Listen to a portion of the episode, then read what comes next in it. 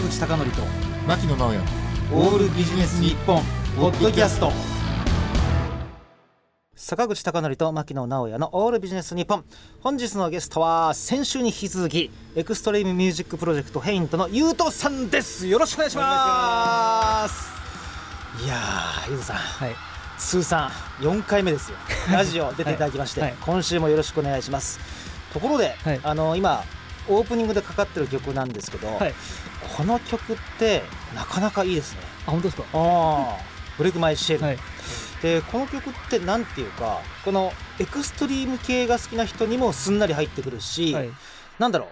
旧来のメタルもそうだしメタルコアが好きな人にも結構すんなりとこう入ってこれるような楽曲と思ったんですが、はい。ええ。これちなみに2曲目に入れたっていうのはなんか狙いとかあったんですか、ええ。いやなんか最初のつかみの方はうん、なんかやっぱり早い曲がいいなと思ってうんそれであのムクロに生まれたを1曲目にしたんですけど、ね。このに関してはやっぱ序盤に聴かしたくてこの曲。はいは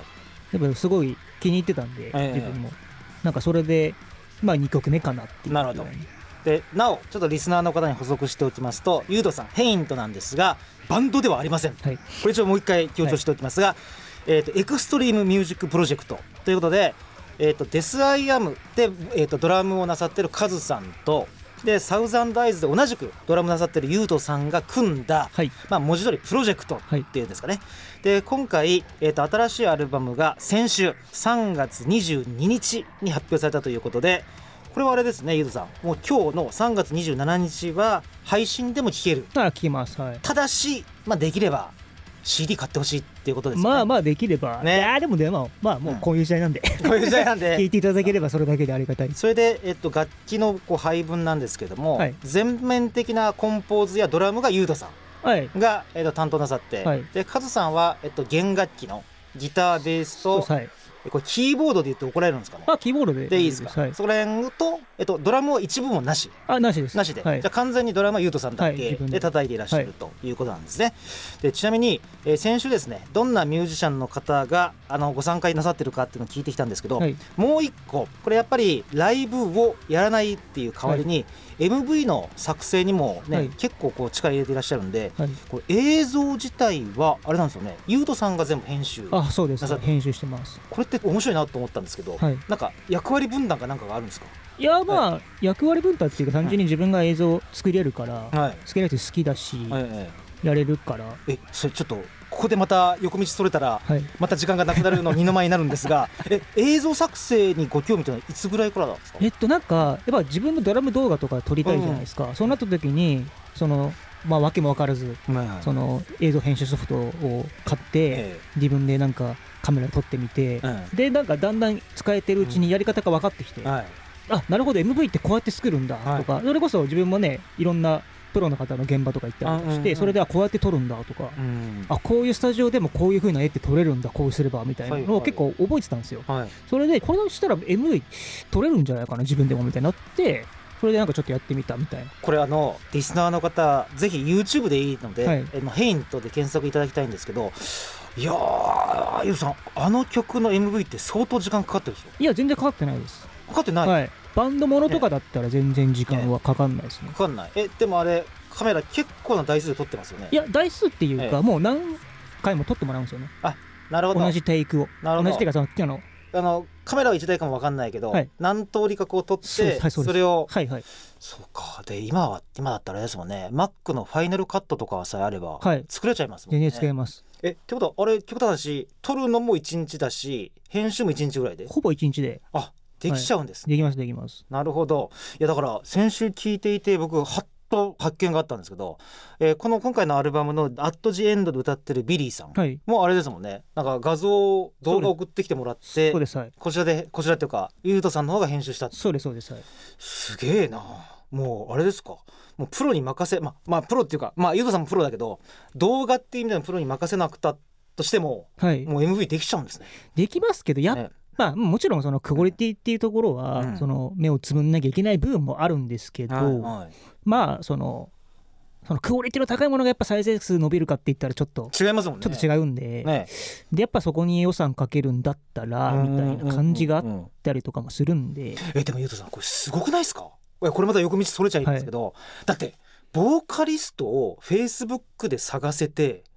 はい、対面せずに曲できちゃってできちゃってはい。で YouTube に流せる MV もやろうと思ったら自分たちで作れちゃう。そうですそうです、はい、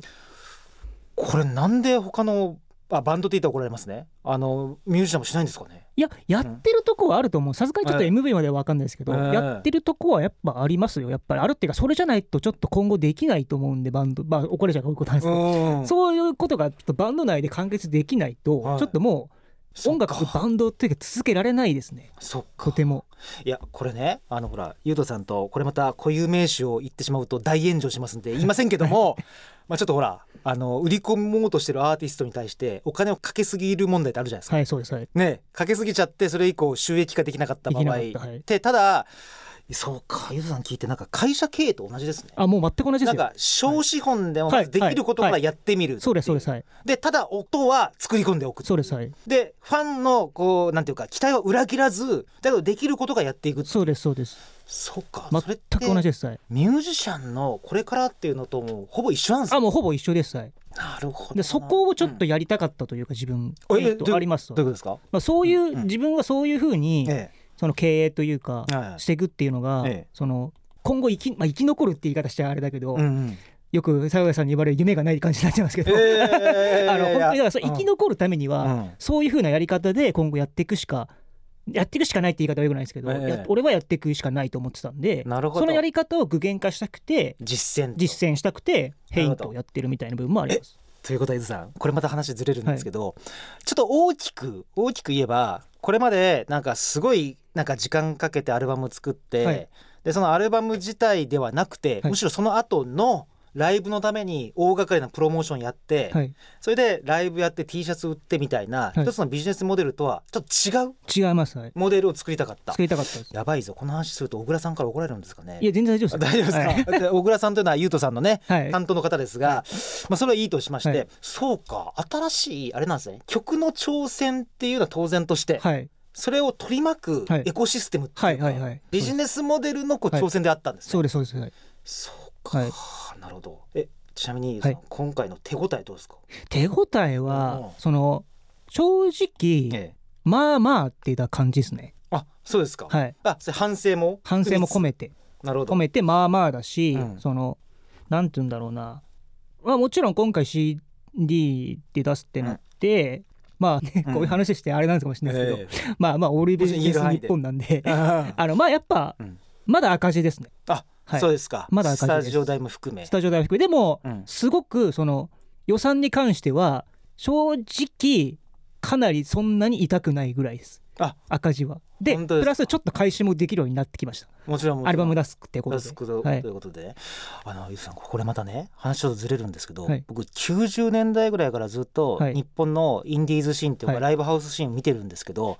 僕ねずっと前から、あの例えば PayPay とか l i n e ペイとかが出てきた時に、はい、もっと前スクエアとか、はい、あのソフトバンクがやってるサービスとかって、はい、絶対ああいうのを導入した方がいいですよと、はいはい、ね、クレジットカード決済とか、うん、でミュージシャンの方に言ってもなかなかね賛同してくれずにああでもね、うん、分かんないですけどそれ本当だと思います、ね、いや僕らはライブやるのが本業なんでって言われて、はい、いやいやそうだけど生き残るのがまず先でしょうって俺言っても、いやそんななんかビジネスだとかクレジットカードとか言われてもって言われるんですよね。そこってでもビジネスとか関係ないと思うんですけどね、うん、単純にだって決済をそういうシステムを導入するってだけな、そうそうそうそう。いや面倒くさくてどうやって契約するのも分かんないし、はい、い。やいや。そこ調べる。調べたら1時間で分かりますよ。ね。そっか。やっそういうとこ考えていかないといけないですよ、ね、もう絶対考えていかなきゃいけない、ねそれこそライブハウスとかもそうですしね。うん、ね。あ余談が一つあるんですけど、まあ、知り合いでそのゼロバンドの人なんですけど、その人が、まあ、あるバンドのライブに行ったら、ええ、本当に受付で入れないと、女の人が揉めてて、スタッフの人それがそのクレジット決済っていうかそのスマホ決済ができないから現金持ってないです。500円ですら持ってないんだって。いう、いやうちはもう本当に結構いいライフハウスなんですよそはいはい、いやもううちはその現金だけなんです。ドリンクで入れなきゃ入れないんです、ええ、あの後で入れます後ででこれしか持ってないです。これしか持って入りたいんですってなって、ええ、すごい揉めてて、え、でその知り合いが後ろにいたからもう俺が払うよって言って、払って入れてあげたって言って。なるほど。もうさそういう時代なんですよでも、うん、いやそれでせっかく来てくれた人がそういう対応されちゃったらもう来ないと思う。もう来ないしね。めんどくせえってなるっていうか。えー、そうか。めっちゃいい話を聞いた。でもゆうさんこれもちょっと聞きづらいんですけども、はい、配信でもいいっておっしゃったでしょ？ゆうさん、はい、CD じゃなくてね、はい、配信って聞いたら30秒以上聞かれても0.2円しか入らない。そうですはいこれって結構無理ゲーじゃないですか無理ゲーですね、うん、どこら辺にユウさん活路？ああ俺こんな金の話ばっかしたら怒られるんですかね。いや全然大丈夫ですよ全然。どういうところに活路がまあ、活路は正直見出せて、そんなに自分もないんですよ、はいはいまあ、グッズってとこありだと思うんですよね、うん、今ほらいろんな EC サイトとか使えばそのしかもねほぼ無料でできますもんね。できるから。売れて手数料は取られることあっても。そ,、うん、そのなんかやっぱりでも配信とかもやっぱり一回火がつけば、はい。結構なんか伸びたりとか、えー、結構やっぱするんですよね、はいはい、全世界で聞かれるから、そうそうそうそう。なんかそうなるまでに、うん、その積み重ねていく作品を、でその作品を積み重ねていってる間に潰れないようにする。うわことがやっぱ先行。ということはユウさんがやってるのは曲を作っているように見えてずっと永遠残り続ける資産を作ってる、ね、そうですそうですはいそうか、はい、曲と思って美じゃダメなんです資産を作ってると。作ってるって感じですね。なるほど。で資産を作る前提として長く生きることが重要ですもんね。そうです。そうです、ね、今はいないじゃなくてね、はい、そうか。僕ねこれもねちょっと固有名詞わざと言わないですけど、はい、日本のデスメタルバンドで、はい、妙にインドネシア人から興味持たれてるバンドとかってあるじゃないですか。あはいはいはい。で例えばちょっとメジャーシーンでいうと藤井風さんとか、はいはい、なぜかフィリピンとかタイで火がつくとか。そうですそうです、あれなんで火がつくかわからんすもんね。わからんですねね。いやかつちょっとこれゆずさん小声になるんですが、はい。あの外国人からクソみたいなコメントが来たらやっぱり気にするもんですか？いや全然自分は気にしないです。気にしない。なんかやっぱそんなに英語わかんないんで。いやいやいやでもほら最近ご丁寧に翻訳機能まであるじゃないですか、はいはい、あのスマホとかで見ると、はい、ムカつくっていうのはないんですか？いや、はい、でもそんなにムカつかないですね、まあ、あのゆうとさんの場合はねあのクレームが1件の裏に10件の「すげえな」って「いいね」ってコメントがあるから まだいいですもんね。そっか。でもアジアでもし人気が出あそうちょっと待ってよ。人気が出てもライブに行くってことはしないですもんね。しないですそうか。それはやっぱり音源とかグッズってことになるんですね。まあとりあえずなんかそれでグッズというかね、うんうん、そのまあ、T シャツをなんかで売るとか、うんうん、なんていうの？もうちょっとマーチャンダイスの、はいはい、あれを自由させているとかもあるけど、ええ、まあなんか、うん、とにかくそこよりも、え、それでなんかどっかで火がつくっていうのがあったとしてそこから何かを見出したいなっていうのがあるっていうか。なるほどね。まだその段階じゃないからなるほど。なんか超絶バズったらその場でなんか勝手に見えてくるものがあるだろう。そうですはい。確かにね。あの TikTok とか僕あんまりやってないんですけども、はい、そうですね。なぜかたくさんの人に見られたらなんかパッと思いつくっていうかね。そうですそうです。いろんな展開ありそうですもんね。自動的にね、はいそうか。ちょっと待てよ。やばいぞ今日も。なんか横道にそれすぎてあの ちょっとこの話ばっかりになってるんですけどもあのせっかくですからゆうさんねあのアットジエンドからちょっと今せっかくあの全部あの曲聴くことができますんで僕がすげえいいなと思った曲、ちょっとこのタイミングで一曲かけさせてください、はい、ヘイントで「ワンラストタイム」です。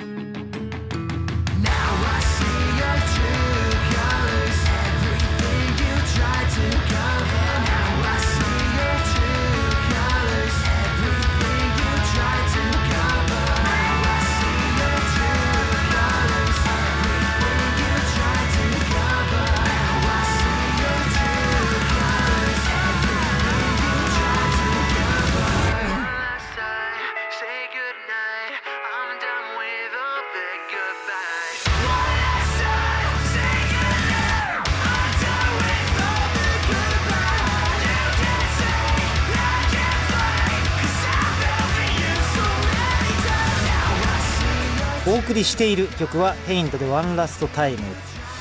これもちょっとあのゆうとさんには先週失礼な発言しちゃったかもしれませんが 聞いた時にね全盛期のニューキーパイクスとかニューキーパイクス。あそこら辺ちょっと思い出しちゃってなんかほら通常エクストリームあのなんとかヘビーメタルとかになるとほらアルペジオっていかにもなんていうんですかねハーモニックマイナー的な,、はいはいはい、なんかああいうのが想像しちゃいますけどこれ純粋に曲がえ同じバンドなのかなと思うぐらい、はい、バラエティ豊かですよね。そうですね。あ小池まで出てきて ピアノとね。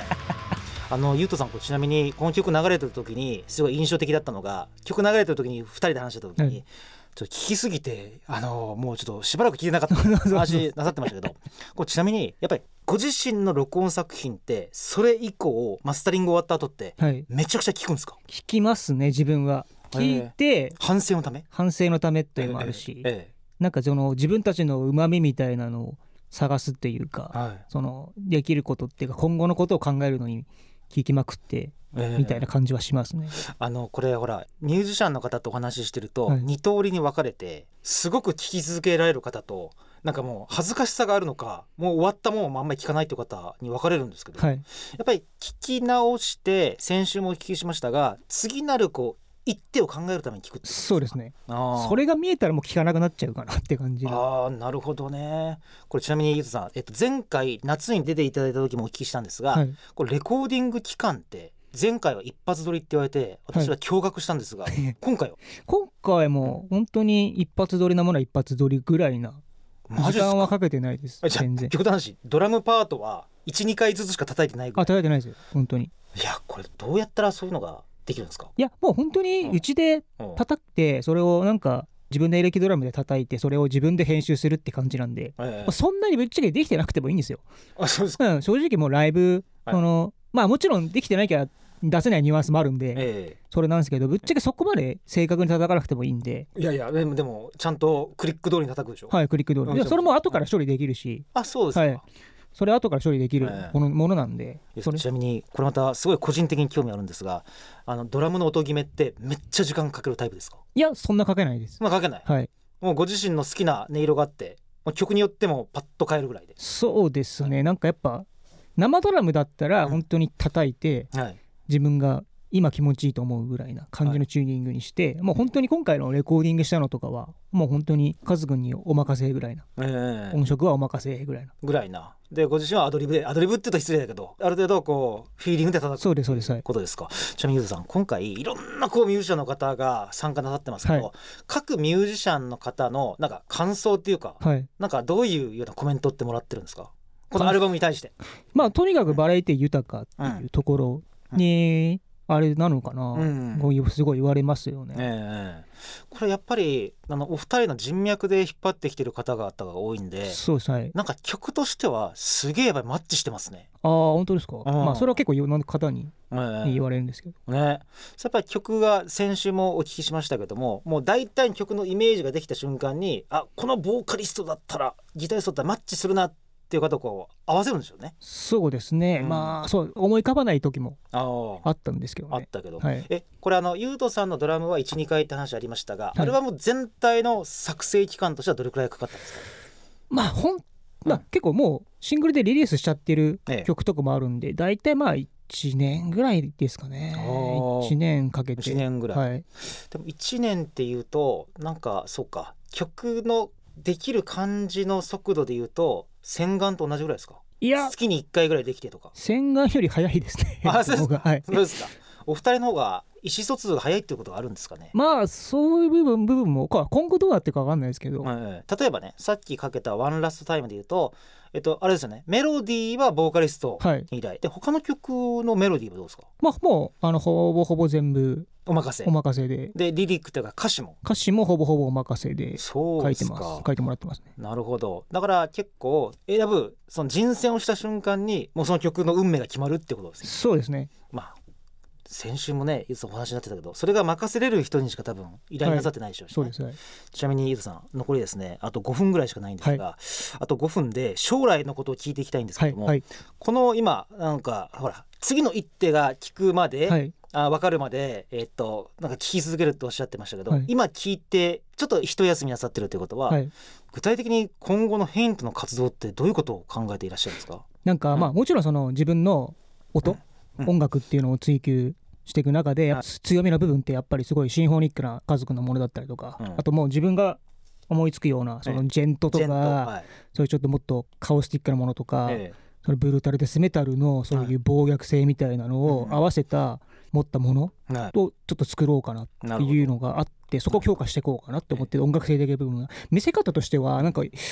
もっといろんなクリエイターの人とつながりたいなって思ってて。それいい表現ですね、はい、ミュージシャンって今使われませんでしたもん、はい、あくまでクリエイター。です、はい。うんうん、あのヘイントって幽霊ってな意味なんですよ。はいはい、日本語訳すると、はい。はい、それで自分あの、うん、ホラー映画がめちゃくちゃ好きで、えー、めちゃくちゃ好きなんですよ。結構マニアなんですけど、ええ、なんだろう誰が好きっていうのはないですけどもう本当に、はい、いろんな邦画もそうだし、はい、いろんなあのものを見てるんですけど、はいはい、あのここでやっぱりその名前に由来したちょっとホラー的なコンテンツをなんかどうにかして出せないかなって今考えててなるほど。そのまあ、映画ばりの MV を作りたいっていうのもあるんだけど、はい、それだとお金がかかるってなった時に結構アニメとか、はい、その絵とかでなんかすごいで一人ちょっとね、はい、粘土細工を使って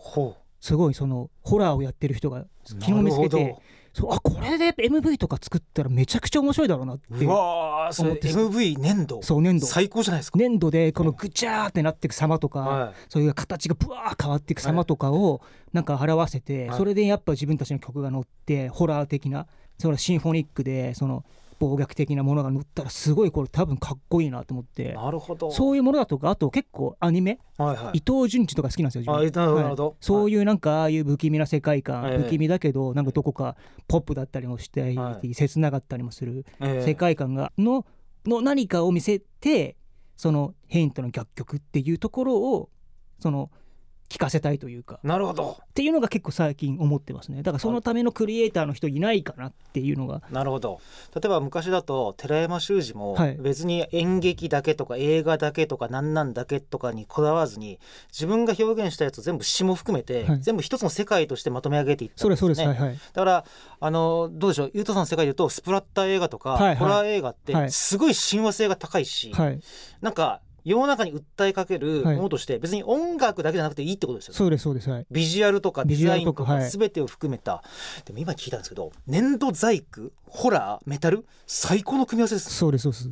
これ。めちゃめちゃ面白いなって思って。なるほど。だから繰り返し音楽だけでヘイントを捉えたらもう間違いだっていうことですそうもうそこからちょっと脱却していかないかなっていうのも、うんうん、もうプロジェクトらしく、うんうん、それこそ多分まあカズ君と相談なんてこの話 カズ君にもしたいんですよ。ああそうですか。よかった。次のアーシャは顔を映さないです、絶対に。なるほど。顔を消します自分ら。なるほど、はいももちろん洗顔の火山大臣ユートとデザインの数ってプロジェクトなんだけど、うん、ヘイントの足では顔消しますね、はいはい、もうホラーによくあるような写真の顔が塗りつぶされてるみたいな感じの格好は絶対にします、えー、これほらユートさんの前で出していいのか分かんないですけどミレニアムパレードの常田大樹さんとかも、はい、音楽だけじゃなくてトータルのデザインとかビジュアルを含めたステージングだけでもなく何なんだけでもなくっていう世界観って、やっぱりそのあれなんですね。ミュージシャンが考えることは音楽だけじゃなくてもう自分自身の世界観ってことにつながっていくってことかな、はい、ちょっと待ってくださいユドさん。困ったことありまして、はい、あと2分しかないです。最後、はい、やっぱこれはもう必ず押さえておきたいんで、はい、こうどうでしょうゆうとさんからこのですね繰り返しですがヘイントのファーストアルバム「アット・ジ・エンド」が先週3月22日発売なさったんですけども、はい、またあと2分しかない中でまたゆうとさんにめちゃぶりしますが、はい、ゆうとさんの口からもぜひあのワンプッシュツープッシュぐらい、リスナーの方にちょっと言っていただきたいんですがはい。まあこのね、うん、もしかしたらこういう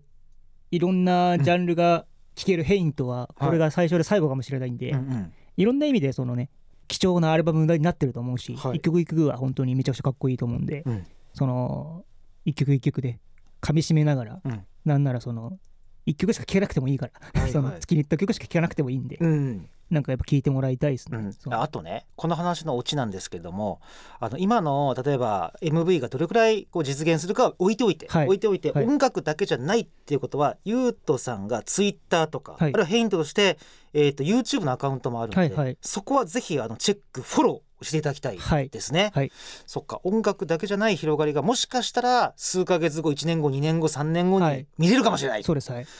これは楽しみです。と言いながらリスナーの皆さん横道それすぎてすいませんでした。がが きっと Haint の魅力は伝わっただろうとい。うことで2週にわたってのゲストは Extreme Music Project Haint のゆうとさんでした。ありがとうございました。ありがとうございました坂口孝則と牧野直哉のオールビジネス日本ポッドキャスト。今回はここまで。次回もお楽しみに。